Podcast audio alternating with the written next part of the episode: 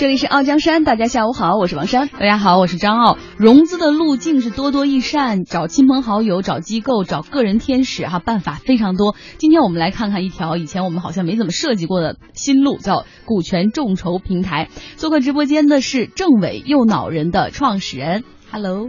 嗯，大家好，我是右脑人创始人政委。呃，郑伟刚刚在京东众筹平台上三分钟就融到了六百万，大大超出他的预期，所以他今天是非常呃带着右脑来的。对我们刚才跟他交流了半天，都觉得有点不太畅通了。但是我们要先卖个关子，关于融资的部分我们会放到后半来说，前半还是要让政委来讲讲他项目的不同之处啊。所以也欢迎大家呢对融资有需求的创业同道中人可以登录经济之声天下公司的微博微信向政委来提问。那另外呢，对于社交软件感兴趣的朋友也可以对右脑人提出你的意见。右脑人就是大脑的脑，右边的右。右脑人，政委说是是一款什么样的怪人？就是反正是弄艺术的人特别喜欢用右脑哈。然后呢，都说社交软件已经成死海了，想出头很难吗？政委的项目还有希望吗？也欢迎大家来拍砖，经济之声天下公司的微博微信来互动吧。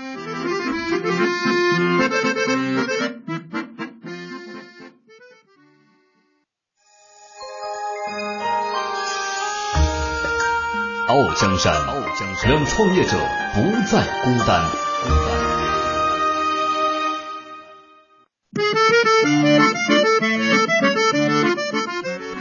好，欢迎回来。那要不要补上刚才我们说的，对于我们创业者自己对自己的一句呃认可或者是表达呢？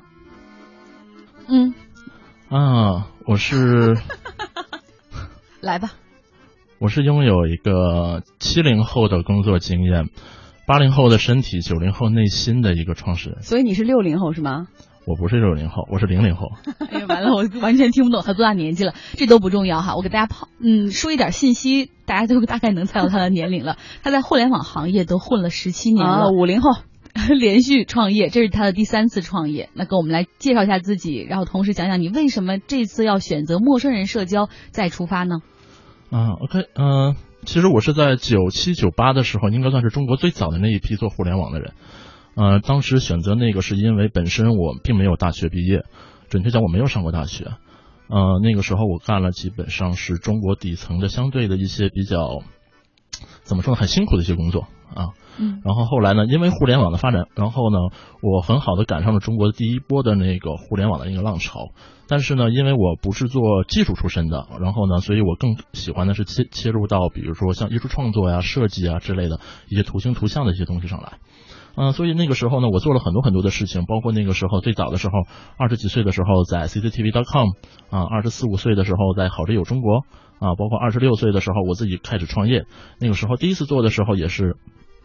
嗯，怎么说呢？是一个全球性的潮人的一个社区。什么叫潮人呢？我们那个时候定义的潮人来讲的话，并不是说啊，你穿的很奇怪呀，搞一个杀马特呀之类的等等这样的东西。我们更多的可能是思想性的东西也好，或者说你你很多的艺术家啊，很多的设计师，很多的玩音乐的，很多玩滑板的那些人啊。所以我那个时候，而且最关键是它是一个全球性的一个东西。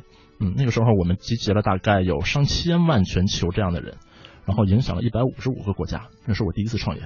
哦，但是我们好像没听过这个项目啊，来啊，那很正常，因为那个时候本身我们在国内没有做太多的推广，嗯，哦，是属于在所以就是曾经你的经历跟互联网相关，而且连续创业其实有成功的经历在这儿。呃，对我准确严格意义上来讲的话，我一直处于相对比较成功的一个阶段，还没有说严重的失败过。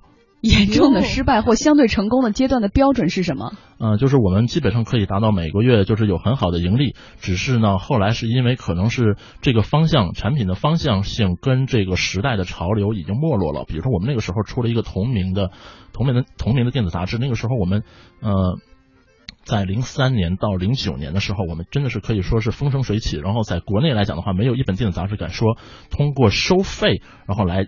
进行盈利的大部分都是广告嘛，那个时候，所以呢，我们那个时候一年收，嗯，大概二十八块钱，嗯，然后你想，我们有大概有几十万人，然后是我们的付费用户，所以我们每年的话，我们的收入是非常好的。所以你那本电子杂志叫什么？呃，New Epic。所以是讲什么的？潮人吗？对，是讲潮流的。哦，我太土了，sorry。啊，比如说啊，比如说，然后最新潮的一些电影、电影的特效啊，CG 动漫啊，视觉艺术，然后街头艺术，然后波普艺术，嗯，然后听听起来是跟艺术相关的，但是其实全全都是年轻人特别喜欢的东西。换句话说，十年前你看到的东西，你现在拿出来看的话，你还是放在中国，你还是觉得哇，好新潮。对啊，我也不觉得还是有前沿引领感，但是可能大家呃掌握这些知识、需求这些知识的方式变了，所以大家可能要切换一下右脑到别的地方去。对，简单说，第二次创业一句话吧，因为时间有限。啊，我只开了一家广告公司，哦，然后赚了一些钱。呃，准确讲，先赚了一些钱，后来又赔进去了。哦，那好吧，来跟我们说你的第三次创业，为什么这次要以陌生人社交的领域切入呢？嗯，其实早年我是一个相对比较，我自己认为我自己相相对是一个比较相对小小成功的一个设计师。当时我认为我自己靠我自己一个人的力量是可以改变一些事情的。后来我发现这件事情是走不通的。后来我就有第一次创业，我希望通过一个平台来改变一些事情。我的确改变了一些事情了，但是那些改变的事情是什么呢？是只是一个行业的那个行业可能。呃，对我们更多的行业来讲的话，它只是一个小小的行业。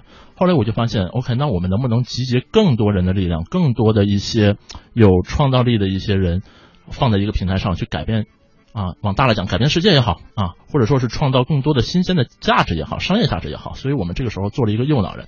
我们希望，其实很多人在聊起右脑人的时候，大家会觉得，哦，右脑人啊，你们是不是都是左撇子呀？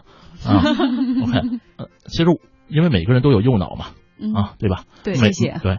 每个人都有右脑，但是就开没开发是回事儿，是吧？每个人都有右脑的话，那么我们相信，在你在很多不不经意的场景下、不经意的一些环境下的话，你的右脑会潜移默化的释放出一些东西来。这些东西可能你自己不经意，但是呢，它会影响到很多很多的人，影响到你的朋友，影响到你的同事，影响到你所在的这些事业，包括你的公司，包括你的企业。释放什么？灵感。哦。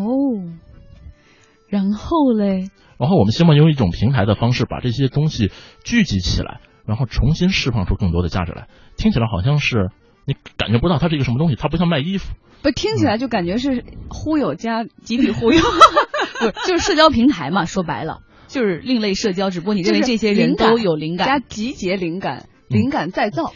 完了，我们这些听不懂人，跟他好像 好。我们先不说项目本身，我们来说说你的团队吧。能再简短一点吗？因为时间真的很有限。来说说你现在团队里的一些伙伴吧。OK，像我两个 partner 嘛，我一个 partner 原先是呃为这个京东、淘宝他们做品牌营销的啊，一个大客户的一个总监啊，吴桐啊，还有我们那个铁叔啊，是原先是新浪房产的技术总监，嗯啊，都是很牛很牛。但是最关键的一点是什么？这两个人跟了我十年。哦，这团队非常之稳定。是，但是我们很想知道技术呢。我刚才说了，那个铁叔是负责技术的，他就算是对对对对，他原先是新浪房产的技术总监。嗯嗯。好，刚才呢，政委关于自己的介绍以及团队的介绍，相信大家都听得挺过瘾了。现在我们来聊聊更过瘾的是，可能很多人在期待说，怎么就众筹到了六百万？对，还有包括右脑人本身，右脑人的口号我给大家说一说，就知道政委的风格跟他真的很像。右脑人这个平台是希望让所有的疯子能够结识到更多的精神病。能跟我们说说？我就是爱笑而已。能跟我们说说，就为什么会这样想吗？其实我们真正的，包括我们马上，呃。准确讲，应该是在后天我们上线的版本三点零的版本的话，我们的定位叫全民共享创造力啊。但是在全民共享创造力之前，其实是一个共享经济平台。那么在共享经济平台，我们都知道，共享经济要做一个双边平台，就是一边的人要发起一些事情来，另一边的人然后要去解决这些事情。所以呢，我们在一点零跟二点零时代的时候呢，然后我们做的一件事情就是。啊，先打造一个品牌的归属感，能够让一群有想法的人先聚集到这个平台上来。那么什么样的人能够被这种东西所感染、所鼓舞？那么我们先从一个 slogan 开始，就是让疯子认识神经病。让，因为我们现在年轻人很多的时候都在标榜自己是神经病嘛，啊，就是生怕自己不是神经病。所以呢，我们希望神后面都加个精。对，没错。所以呢，我们这个时候。啊，用一句 slogan 也好，用一个品牌也好，包括我们的 logo 是个骷髅头，很多公司不敢用骷髅头的啊，因为他们是会会说这个东西可能会很不讨喜，对，太负能量了什么之类的啊。包括我们公司整个都是这种骷髅头的这种海盗文化，所以呢，他们会觉得哇很酷啊，所以他们就会很好的聚集在上上面来。他们发现上面都是跟自己相关的这些人，平时发的这些东西啊，平时共享的这些声音，很多的一些奇奇怪怪的东西，都是自己感受，哎，我找到同类了。啊，这个时候呢，他们就很愿意在平台上面玩，沉淀下来。当我聚集起几十万人的时候，我这个时候我的新的版本共享创造力的时候，我会帮助社会去解决更多更多的问题。看来我们看到的只是一点零的版本，咱们来听听用户怎么说吧。我们今天也找到了一位你们的用户叫芦苇，听听他的用户体验。我当时在苹果 APP 的商店看到了这个软件右脑人，我就非常感兴趣，因为我觉得我就是他们所谓的右脑人了。我比较逗，但是也很机智。这个软件一下载呢，它会有一个对自己的描述。我对我自己的描述就是非常大胆的胆小鬼。就是我在使用的过程中，让我最感兴趣的第一个就是它新加了一个板块“风声”，给你一个话题，你用语言给它描述下来，然后谁。被人点赞的赞数多，然后他的头像就会越大，这个是我觉得有意思的一个地方，就是每天会有新的话题让我来讨论。然后再有一个有意思的地方，就是如果要加好友的话，他会有一些比较有意思的打招呼的方式。哎，越听越好玩嘞。对，我不知道政委来看，这位女孩算你所谓的右脑人群体吗？就是她对自己的定义，而且我很好奇什么叫就叫右脑，头像越来越大。呃，我觉得他使用的还算是不错了啊，基本上算是一个比较重度的一个使用用户，起码他能够 get 到我们很多产品的点。呃，但是呢，就像我们说的，疯子跟神经病不是说是用语言表现出来的，可能更多的是他分享时候他日常生活中的那些东西啊，所以我们更多的时候用图片、声音的方式，并不是说你大喊大叫他就一定是疯子，对吧？啊，因为很很多人的声音是不一样的。对他还有很多槽点哈，我们赶紧也来听一下。我觉得客户有点少，因为我刷了很多次，动不动就会发现有重复的人，而且我身边玩这个的朋友很少，这是第一个我觉得人数上面的问题。还有我觉得这个图片啊、声音上都有设计，但是呢，在文字上面就很少设计，很像之前呃当年火的一个软件叫啪啪，嗯，就是说图片啊、故事驾驭这样的。东西，但是少一个让那些文字写手有强烈的写作欲望的人表达，还有一个没有一个好友圈儿，我们都互相加了朋友，但是我看到你的消息还是要点开你的主页去看，然后从设计上来说总是会很混乱，因为我说哎这块点到哪儿了，这个又点到哪儿了，我就他把所有东西都摆得很满。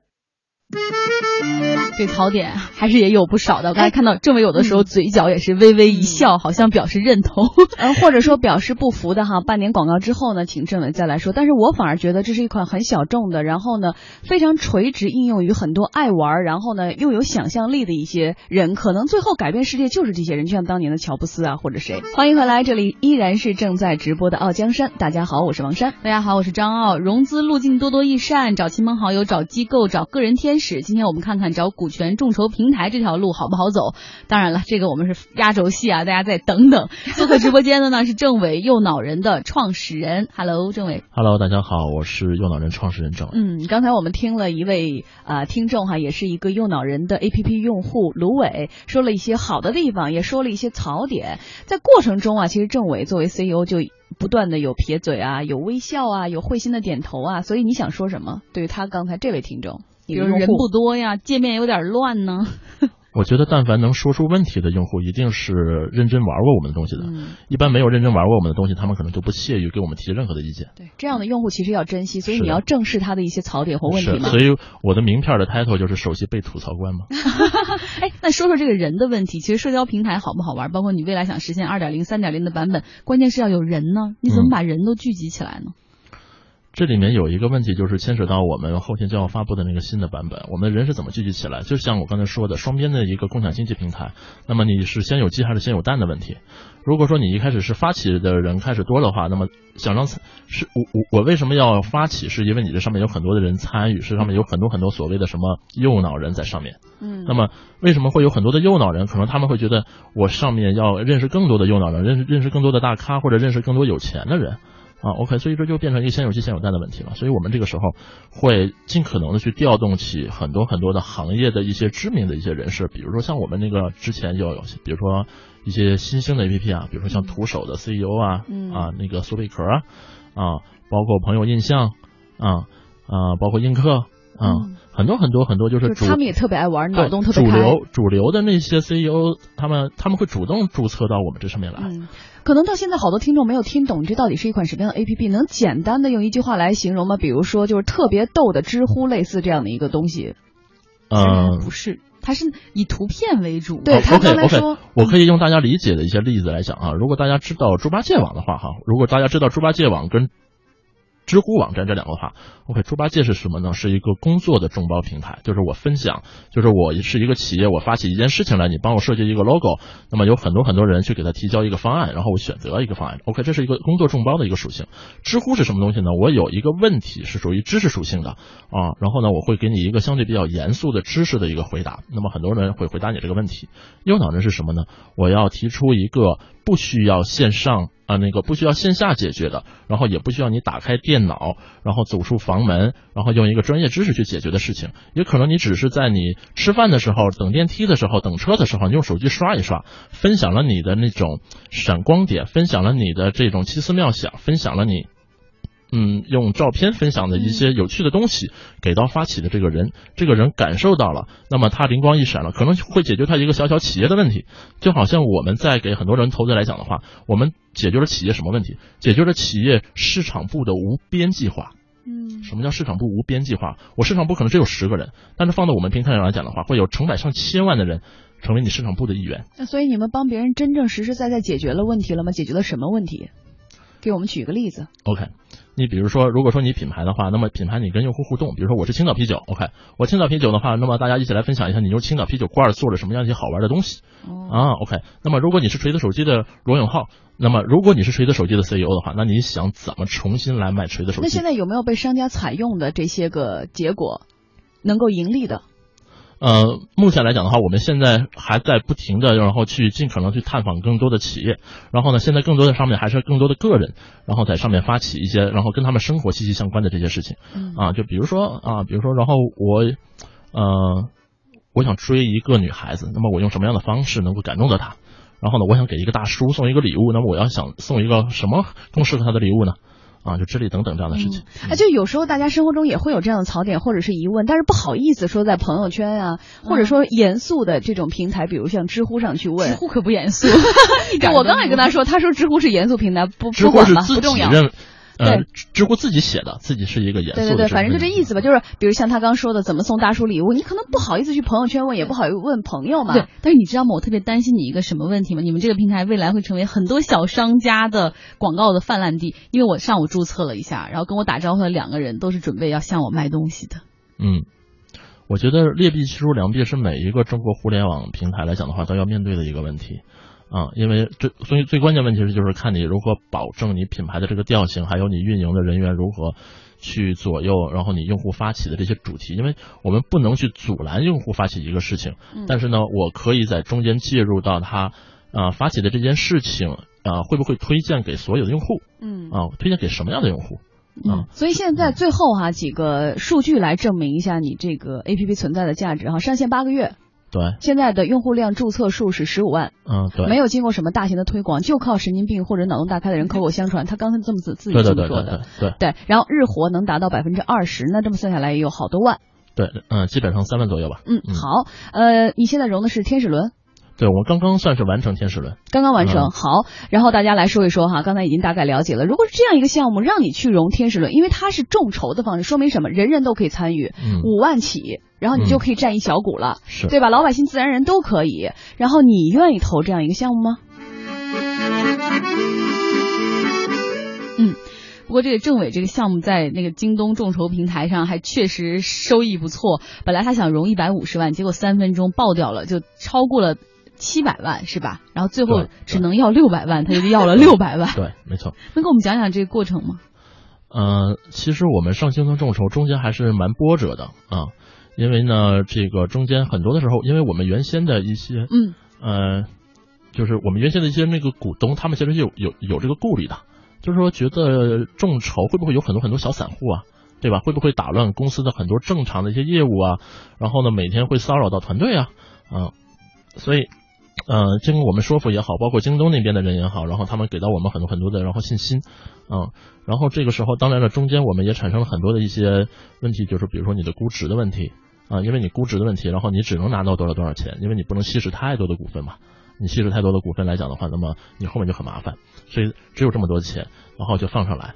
呃，京东给我们的建议就是，呃，是五万，五万对一一份儿，对对对对，五万，因为他们其实他们本身他们自己对我们也没有什么太大的信心，嗯啊，他们就会认为这些东西的话可能相对会，因为毕竟天使轮嘛，五万一份占多少股？方便透露吗？啊，千呃，我想想，应该是千分之几吧？哦，嗯。好，继续。OK，呃，所以那个时候呢，我们设定了一个相对比较低的，就是五万一份，然后呢，呃，五万块钱就可以起投，然后中间其实还有什么呢？还有那种叫小，就是小东家的，小东家是一万块钱就可以投，但是只有四个名额啊。但是呢，我们现在上线看，我们现在上面有十二个人在抢那个东西，据说有很多人，哇，就是拼手，对对对对对 对，就跟对就跟当时双十一是一样的啊，就是一开就。只用了一秒钟的时间，那些一万块钱的，就是一瞬间就没有了。嗯，重点是他们是怎么知道的这种众筹，然后还看中你的项目吗？是通过你刚才说的这种叫做微信路演是吗？对，这微信路演我们放到后面再说。我们现在连线京东东家私募股权融资的负责人孙兆昭，呃，因为孙总还在一个会上，所以我们就跟他问两个问题哈。嗨，孙总你好。哎，你好，你好。嗯，来跟我们说说你们怎么找项目，包括项目的标准是什么？像这种右脑人是怎么被你们发现的？啊，我们找项目的话，一般是通过呃这样的方式，就是几个渠道。一个渠道是我们本身，呃，京呃京东有个产品众筹嘛。那么产品众筹它本身是个项目来源，因为每个产品众筹它后面的那个产品后面，它都是一个创业公司。那么这些创业公司，我们其实是可以看产品众筹它上面的一个交易数据或者交易数量来判断，这他们本身这个创业公司的产品或者服务是不是受到了社会需求的认可。那么其实是一个验证需求的部分。那么如果他做的比较好，那么我们很呃就是很很明显或者很容易的可以判断这个项目它本身是有社社会需求或者市场需求的。那么这样的项目来呃做我们这里的市场呃就众筹的话，它其实就是我们也比较放心，对吧？因为有需求。另外一个渠道就是孵化器啊，因为孵化器其实呃本身社会呃各各地的孵化器其实也是一个呃也是一个比较好的一个项目来源。另外一块呢，就是我们各个机构，因为我们和呃，我们今年一周年的时候，我们宣布了我们和呃盛世投资，就是国内最大的 F4S 呃，嗯，有母基金嘛，我们有一个合作。那么我们通过这种合作呢，我们其实可以和呃各大那种做创投类项目的、创投类做风险投资的这些机构呢，形成一个。呃，比较紧密的互动，那么可以从他那里呢得到一些项目的信息。对，像这次右脑人好像就是孵化器来推荐的哈。那现在来跟我们说说这个参与投资的人比较多，然后怎么帮他们实现回报呢？您的信号不好，可以调整一下是最好的啊。喂，哎，现在听得到吗？喂，嗯，您说。哎哎哎，对我们其实是这样，我们作为一个平台呢，我们其实是就是想做到的，就是把一个呃把一个好质量比较好的项目或者我们认可的项目。或者市场机构认可的项目，把它的那个信息披露给我们这里的投资人，然后让他们呢多一个投资的渠道啊。所以就是说，我们这一块呢，本身嗯，众筹是近几年就出现一种金融创新模式，尤其是它是一个克强动力提出那个大众创业和万众创新，它本身的一个呃政策背景下，这种创新模式呢得到了政府层面就比较大的支持，所以它其实一方面呢可以有效的帮助投资者去。就是多一个资产配置的选择，那么另外一方面呢，其实可以帮助初创企业的去成长，然后能够实现超人筹资。对，信号再调整一下，然后另外跟我们说说怎么帮投资人实现回报。比如说那么多人，我是想，嗯，对，我是想说一下，就是投资人，呃，首先，呃，早期的投资啊，无论怎么样精挑细选，它都是一个，都是一个高风险的投资行业。那么我们，我们其实上次在一周年的时候说了一句话，就是说，如果你不准备投十个的话。那么你一个也不要投，因为首先啊，就是早期投资它有两个特性，一个就是它本身的每一个三个项目的高风险性，和它作为一个整个行业，就是如果你整个赛道组队的话，它整个行业的就是收益的爆发性。那么从这一块来说，我们第一个，我们就是要组合投资，也就是说我们不要去投一个项目。如果你不准备投十个项目的话，那么你一个项目也不要投啊。那么另外一方面的话，就是在待在自己的能力圈之内。也就是说，我们不要去投那些看上去非常 fancy，但是你自己看不懂的项目。我们投自己看得懂、知道这个逻辑在哪里的项目。那么第三个呢，就是说我们控制我们自己，呃，投资在整个那个早期投资里面的呃资金的比重。嗯，也就是说，我们我们不要把所有的钱平在在那么控制这个比重，那么在就是这几个风险控制和整呃就是行业选择的这几个前提之下呢，那么我们相信在我们平台上投资，呃，经过两到三年，你会看到一个比较成长呃比较大的一个成长性的回报。嗯，好，谢谢孙总。哎呦，他这在会上信号真是不太好哈。我们现在再请政委讲讲，你当时比如说。你跟这些投资人有接触吗？因为我们知道平时你至少要给 BP，然后跟投资人谈个几次，他最后还要去公司对。路演上面的时候会有一千个投资人。然后呢，路演一开的时候呢，因为京东的管理员会在上面维持秩序，所以呢还好没有那么多人来找。你说的这个路演是我们刚刚在直播间外面交流的那个微信路演方式吗？叫在线路演，就拉着群，就是微信拉了个群，因为它这里面很多说白了有点小散户投资人的意思，自然人很多在外地，然后呢就是愿意花可能一万或五万来投资的，都肯定不是大机构了，所以这个时候呢，这些人也不一定都得来，因为投资人也比较多嘛，一人占千分之几的股，所以大家就在微信上群聊了哈。嗯。是的，是的，所以呢，呃，除了他们在群里以外，然后他们就会加我好友嘛，加我好友我又不好意思，然后呢我不通过嘛，然后他们就会问很多很多，啊，然后问很多很多的一些奇奇怪怪的问题，因为他们因为可能他们问不出特别专业的那种知识来，他们可能因为毕竟早期项目要看人，所以他们可能会翻我一遍朋友圈，啊，然后呢问我一些比如说啊，比如说我学在哪里上的啊，我上学的时候有没有得过奖啊，啊，我怎么结的婚啊，啊。然后我结过几次婚啊！我的天，你有没有？你觉得有其中有那种不是来真的投资，就是特别无聊、闲的没事干的有？我觉得没有，都是很真诚的要对，因为所有的这些人是要先经过京东东家的挑选认证的，才能够进到这个群里来的。啊，就是说不是随随便便的人都可以加到这个群里来的，而且中间不允许往把你的朋友加到这个群里来。嗯啊，所以说它的审核是非常严格，这就是我们为什么选择京东众筹而不是选择其他众筹平台的一个很大的一个原因，就是它的管理非常非常的严格。对你跟这些人聊了多久？三天三夜。没日没夜。三夜。对，基本上我每天会聊到晚上大概两三点钟，早晨七八点钟的时候，那帮人就会开始重新再开始，然后问各种问题。基本上都是用语音的方式。呃，就是他们就是就是我们正常的微信聊天，嗯，我我是想问三天三夜，你估计手肿了，嘴也肿了，嗯，还好啊，因为本身我这个人就比较喜欢聊天嘛。那你当时这么多人跟你聊一些不干就是不关紧要的问题，你当时还有信心能融到钱吗？我觉得首先他们本身就是我的目标用户，因为这些人本身就是我的目标用户群，呃，用一个相对比较俗一点的话，他们都是金主，都是土豪。那么本身我的平台就需要他们，然后呢，如果他们都对我们这种东西没有信心的话，或者对我没有信心的话，我放到我的平台上之后，那么其他的人用户可能来讲的话，也会对我们没有什么太多的信心。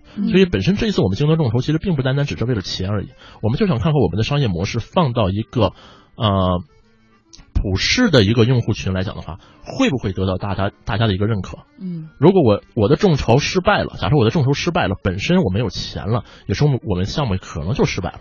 但是如果它火了，那就说明用户对它的概念、对它的商业模式是认同的。嗯嗯，哎，能不能最后分享一下？就这个融资，最后我们看到了有六百万，最后选择了六百万进账。然后这钱陆续过来的速度快吗？都到账了吗？全部过来还是怎么样？这个是会京东会拉着他们一起成立一个新的有限合伙公司，然后所有的人会把钱打到那个有限合伙公司里面去，然后那那笔钱，然后呢，呃，京东会用另一家公司入股我们公司。